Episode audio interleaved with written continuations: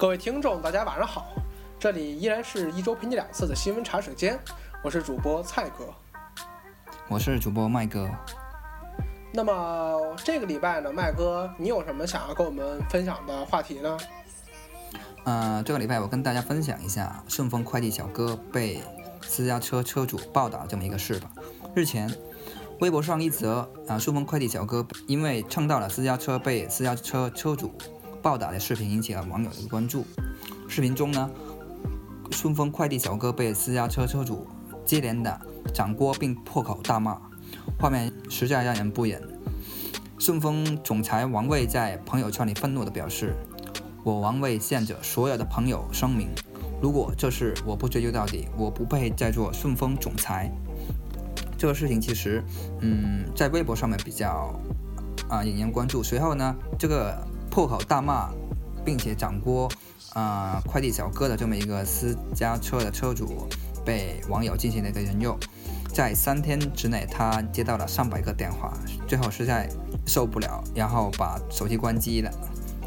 随后呢，整个事情的进展是，快递小哥被送到医院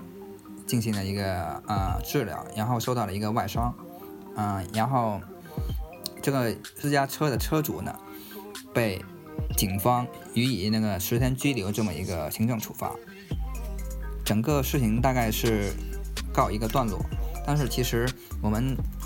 看到这个事情不仅仅是一个小的事情，它更多的是折射了我们社会上或者说是嗯以自己一个阶层这个高低来进行对人一个进行评判这么一个事情。那蔡哥您是怎么看的？其实我觉得这个阶层的这方面呢，呃，这个说的不是很很准确啊。如果要真要严谨的去说阶层的话，那么我们可以说这个车主啊，咱咱们简化点吧。这个车主后来被警方公布了姓名叫李某啊。那么这个李某呢，他是驾驶了一个京 B 牌的车。这个京 B 牌呢，主要是给出租车的，但是呢，还有一部分呢，呃，是给这个个体出租车。这个是好像九四年之前发放了一批牌照，在北京大约有一千多个人吧，呃，然后呢，那么李某驾驶的这个应该是个体经营的出租车。那么他个体驾驶的出租车，那么这个经营的情况呢，我觉得一个月他的收入可能，可能也就是六七千左右吧。我保守的估计一下，但是对于这个顺丰小哥来说，他是在一个商圈里的快递员，那么按他这个派送量来说，他理论上来说应该是一个月能收入上万的。如果按钱多钱少来说，这完全就是一个呃，就是钱少的阶级打钱钱多的阶级的这么一个事情啊。但是如果要再从另一个方面来说，这个李某他是本市人。呃，然后呢，这个顺丰小哥呢，他是外地人，有有些网友呢，可能也认为这是一个，又是一个本地人去欺辱外地人的这个情况，地域的一个歧视，或者说是有户口歧视没户口的这么一个事情，是吧？对我，我觉得呢，这一点可以，咱们一会儿可以说说。但是这件事情如果能仅仅推出这个事儿的话，我觉得并不是十分的恰当。因为在我们看视频里面啊，李某也并没有就是说你这个外地人怎么怎么样，并没有对一个对这个顺丰小哥进行一个严重的这个地域歧视，所以我觉得这个说法呢，可能也仅是一些网友啊对北京本地人土生土长的北京人有一些看法，可能这个时候呢一下爆发了出来而已。但是我说到接机呢，我觉得这个应该还是李某的个人行为。我觉得，呃，就像麦哥你说的啊，不不应该是以你的职业或者说是身份，或者说工资多少，或者说有没有户口来这判断你到底该不该死，或者你该你碰我车该不该被我打。我觉得应该，呃，按原则来说啊，这个我觉得没什么好说的，就是应该尊重所有人。嗯，其实按客人来看的话，这个李某其实是对这个快递小哥是有带有偏见的。一般一般来说的话，快递其实它是一个服务业，比较辛苦的。然后，呃，我们大家其实应该对快递哥给予一个尊重。有句话是这么说的，就是说，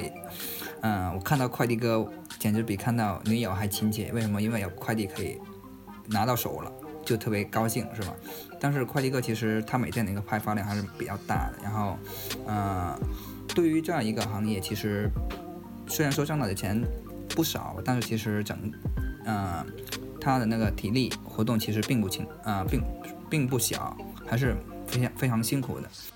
对，我觉得这个快递这个行业怎么说呢，也算是一分汗水一分收获。确实，你的这个付出和收获是成正比的。嗯，嗯，其实我们在网上也看到那个网友有说，如果就如果是一个，比如说兰博基尼呀、玛莎拉蒂呀，蹭到了那个现代的那个车，就李某的车，可能李某就不会像那个掌锅。快递小哥这样去掌掌过对方的一个啊车主了，是吧？所以说，我觉得，嗯，蔡哥刚才你说就纯属是一个纯属是一个个人的行为，我其实我不是特别认同。我觉得，嗯，这一类人，就是说以李某为代表的这一类人，其实脑中还是有一个根深蒂固的一个一个想法在里边的，就是我。做的是相对来说比你要体面的一个活，然后我拥有本市的一个户口，并且我还可能是本市的一个土著，是吗？这样的一个思维在里边。然后你们都是外地的，然后你碰到我车了，然后嗯，他心里当他据那个李某后事后说，他是心里当时心里就是特别生气嘛，然后。一时冲动，但是我觉得，如果心里面有这样一个观念在里边的话，他是不会做出这样一种比较，呃，没有素养或者说是侮辱人的这样一种行为的。呃，我觉得呢，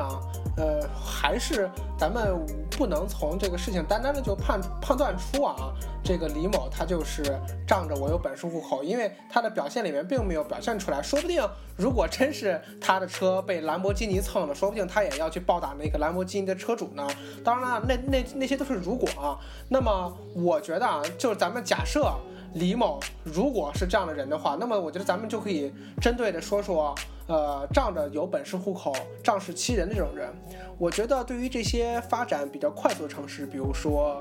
像北京、上海，呃，深圳还好的，因为深圳的原住民好像并不是特别多啊，或者说是广州，我觉得大量的外地人呢，外外地的青壮年，呃，涌入了这个新的城市，那么对于这个城市的整个的经济发展带动都是非常厉害的，这也导导致了这个城市，比如说房价增高，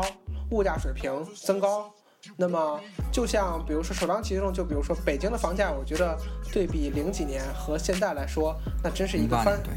啊，我就不一定说零八年，那对比过去和现在，肯定是一个翻天覆地的变化。那么这样说起来呢，我觉得对于北京，其实呃，怎么说呢？北京本地人来说呢，是一个不小的压力。我觉得公平点来说呢，那么呃，北京的本地人其实是有一定的优势的，因为他有户口这个优势，他可以在本地优先买房买车，甚至说摇号。但是外地人如果他没有本地户口的话，他好像摇号他都摇不了嘛。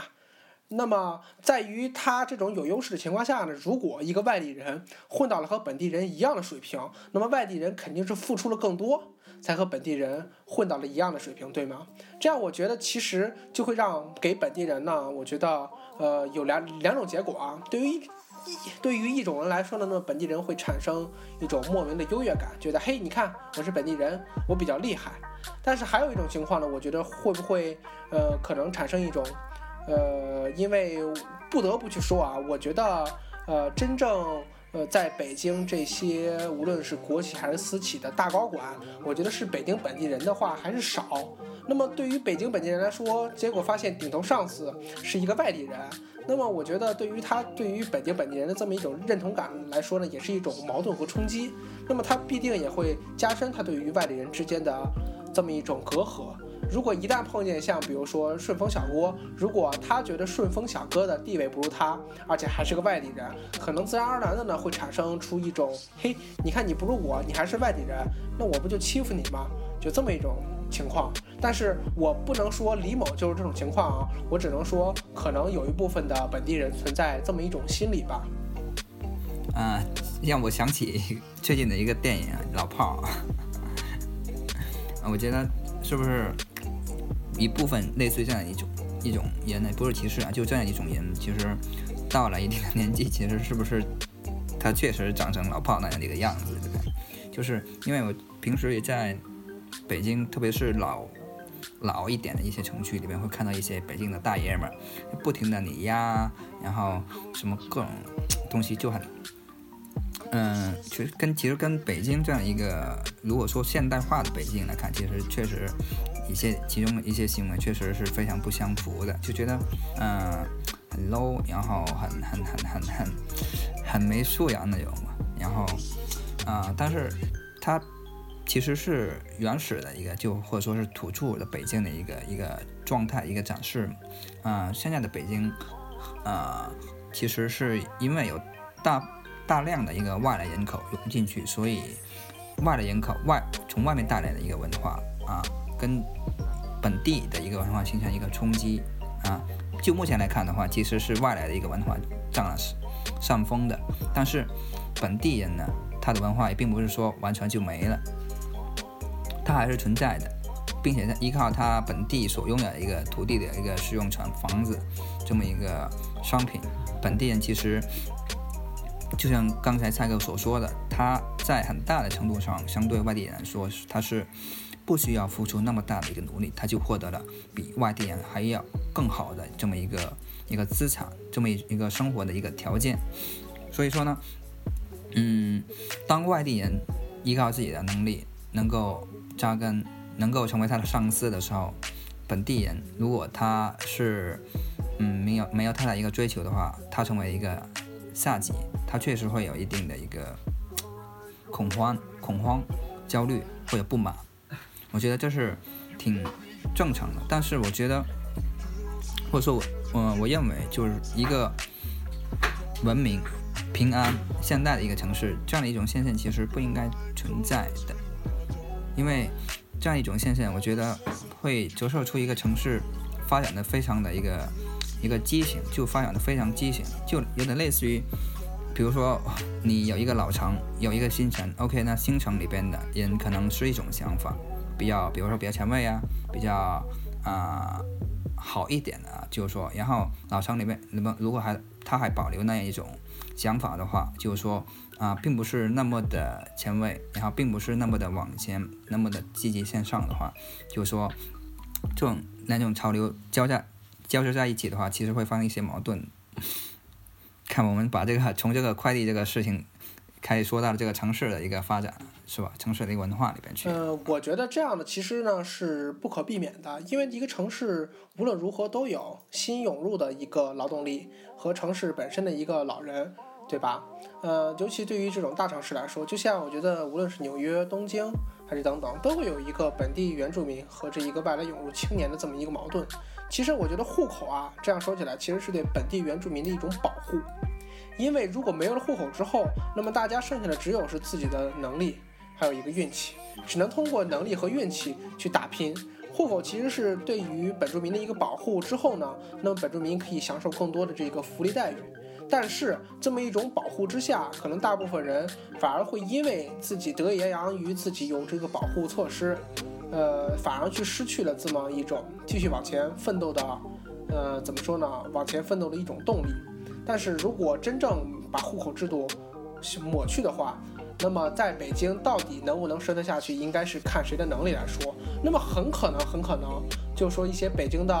呃，怎么说呢？呃，一些原住民。呃，本地人可能如果他的能力达不到的话，那么他很可能就会被扫地出北京，可能他就要去一些其他的城市去居住，因为北京这个城市慢慢的已经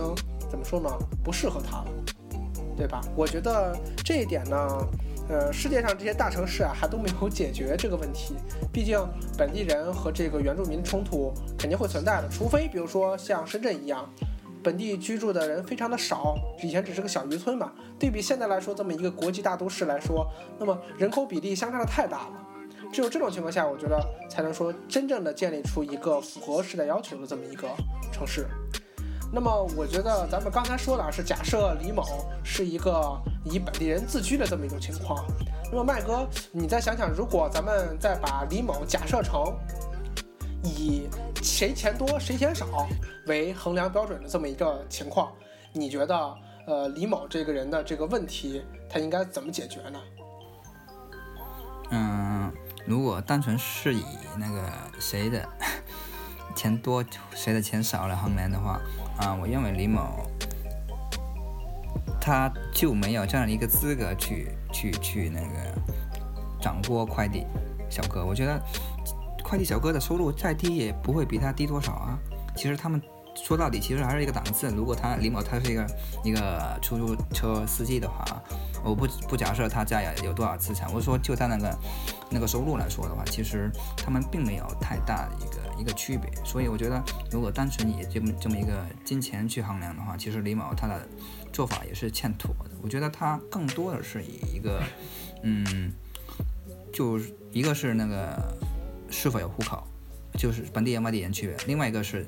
嗯，做的工作是否体面？像快递小哥的话，在我国现在目前的话，只要你达到嗯高中的那个文化水平，基本都可以去做了。是，确实好像快递员的这个文化水平不是那么的高啊，所以说大家可能对呃快递快递员都有普遍的一定的误解。就像麦哥你刚刚说的，如果真把这个 快递小哥的电动三轮车换成一辆兰博基尼的话。那么，就麦哥，你自然而然的觉得这李某还会做出打人的事情吗？嗯，我觉得应该不会。我觉得他一定会找警察进行啊一个协商一个解决，或者说直接那个打电话给保险公司，要么就直接给，或要么就直接跟那个车主进行一个私私了。但是他绝对不会做出打人还骂人这样一种侮辱人的行为的，对。就仅仅因为对方钱多，嗯，假设他是这样的一个一个人的话，他是应该他应该是会这么做的。你看啊，问题就来了。其实呢，我这点并不是在说你啊，其实我也有这样的问题。你像让我的话，我觉得大部分人都会自然而然的觉得，呀，你有钱，那么你可能很厉害，那么我尽量避免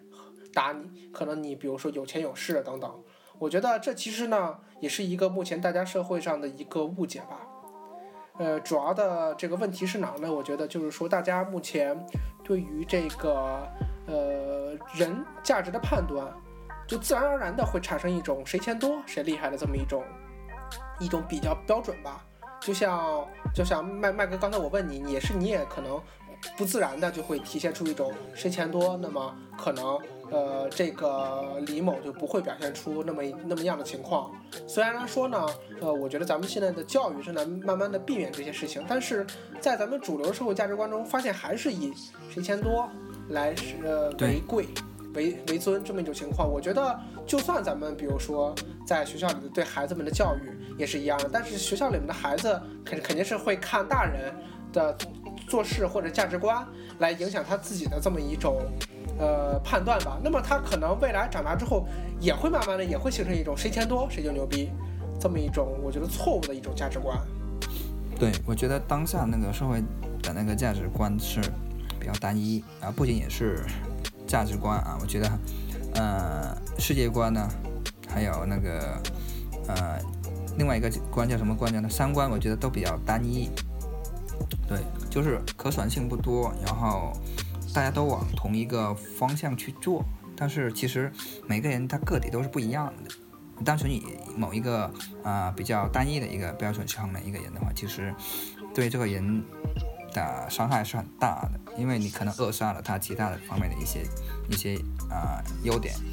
对，就包括现在好像大家大家大家选大学专业的时候，很多人都是说拿着工作就业给工资最高的嘛，我就去学什么。对对对，但是其实，呃，真正一个多元的社会其实不应该是这样子的，它应该是嗯可选性很多，然后大家的一个价值观嗯并不是趋同，而是可以接受很多的一个啊啊价价值的一个一个表现的一个形式，我觉得这才是一个比较健康的一个社会。对，那么我们未来可能就要从我们呃自身做起，才能慢慢的去真正的改变这个社会未来的这么一种情况。我反正我是不希望我们的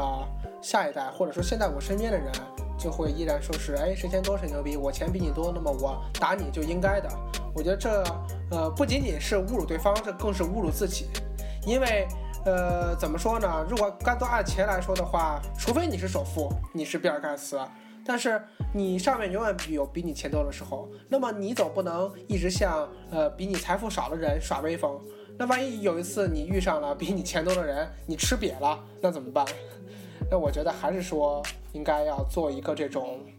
嗯，真正的去从心底里去去去认同对方。呃，就像法律里面现在强调的是无罪论嘛，那么这个人在被呃审判之前都是假定他无罪的。就像我觉得社会一样，咱们在评判一个人之前呢，我觉得都应该认为他是一个好人，他是一个呃三观正，他是一个很不错的人，之后才去呃再去一点一点对他进行这个想法上的修改，而不是说单单的就哦呃你看你这人钱不如我多，那么你就一定该死，那么你你就一定没理，儿，就是这种情况。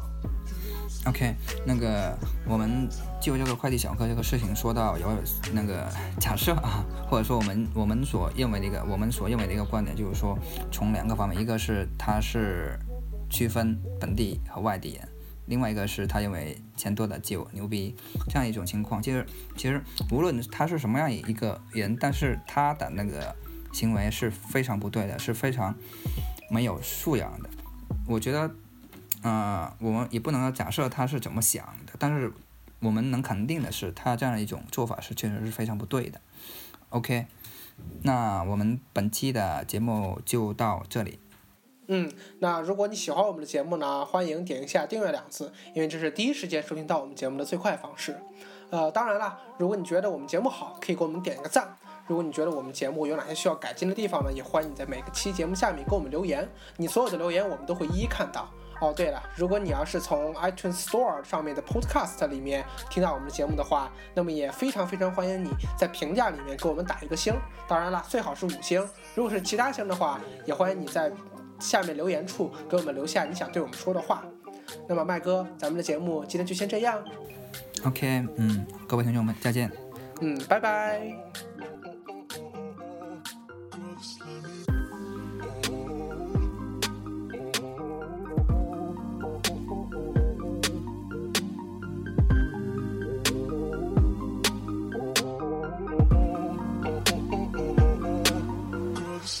you